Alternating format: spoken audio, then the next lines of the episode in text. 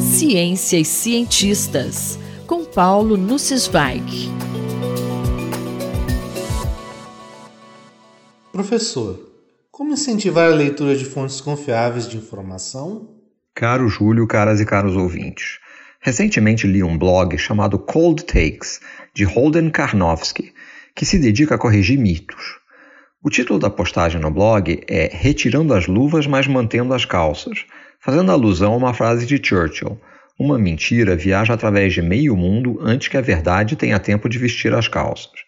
O maior objetivo do blog é estimular a leitura das fontes confiáveis de informação, ao invés de obter informações de segunda mão. Em colunas anteriores, já mencionei a importância da leitura lateral para verificar fontes de informação. É saudável ler trabalhos originais, publicados após revisão por pares.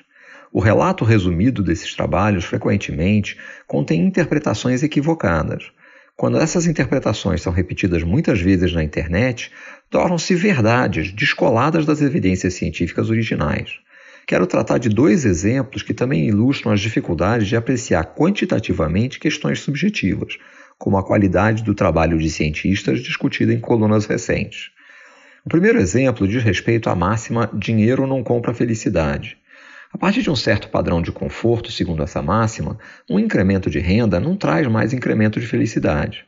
Muitos estudos foram feitos e há valores para a renda satisfatória, atribuídos por diferentes autores. Ao buscar no Google Happiness Income, aparece o valor 75 mil dólares anuais para norte-americanos. No entanto, um estudo de 2013 de Betsy Stevenson e Justin Wolfers demonstra o contrário. Não há saturação no incremento de felicidade com o incremento de renda. Evidentemente, parte da controvérsia deriva da dificuldade em quantificar o nível de felicidade. Tipicamente, isso depende de questionários que pedem para classificar a satisfação com diferentes aspectos da vida. Evidentemente, felicidade é algo subjetivo, difícil de quantificar numa escala absoluta. Aqui surge também uma questão técnica. Muitos autores produzem gráficos lineares da felicidade, segundo as escalas definidas nos questionários, em função da renda familiar.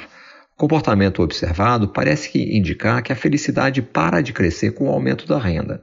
Porém, se o mesmo gráfico apresenta a renda em escala logarítmica, o crescimento é praticamente constante com o logaritmo da renda. Isso significa que a renda tem uma importância maior para a felicidade quando ela se destina a suprir necessidades básicas, mas que não há um teto acima do qual maior renda não traria maior felicidade. Stevenson e Wolfers analisaram dados de 155 países que contêm mais de 95% da população mundial, com resultados similares em todos. Você tem outro exemplo em que as conclusões atribuídas a um trabalho vão além do que está no artigo? Sim, é famoso o efeito Dunning-Kruger, que, segundo se lê na internet, afirma que quanto menos uma pessoa conhece um assunto, mais competente ela se considera naquele assunto. Em que pesem os exemplos de autoridades do atual governo que corroboram essa máxima, a conclusão do trabalho original de Kruger e Dunning não é tão forte quanto essa. Eles fizeram uma série de testes com estudantes da Universidade de Cornell, nos Estados Unidos, que não podem ser considerados uma população extremamente representativa. Eles testaram três habilidades: humor, raciocínio lógico e gramática inglesa.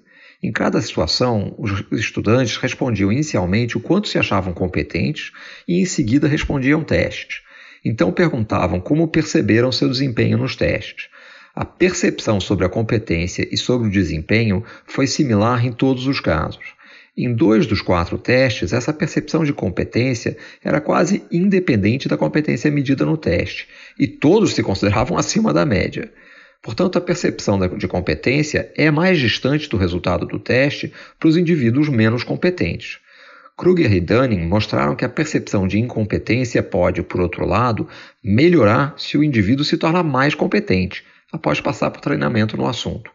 Segundo os autores, indivíduos que conhecem muito pouco sobre um assunto sequer têm a capacidade de saber o quanto desconhecem. A coluna de hoje é um exemplo do lema da Royal Society, Nullius in verba. Leiam as referências originais e tirem as próprias conclusões. Paulo Sensweig falou comigo, Júlio Bernardes, para a Rádio USP. Ciência e cientistas, com Paulo Nussensweig.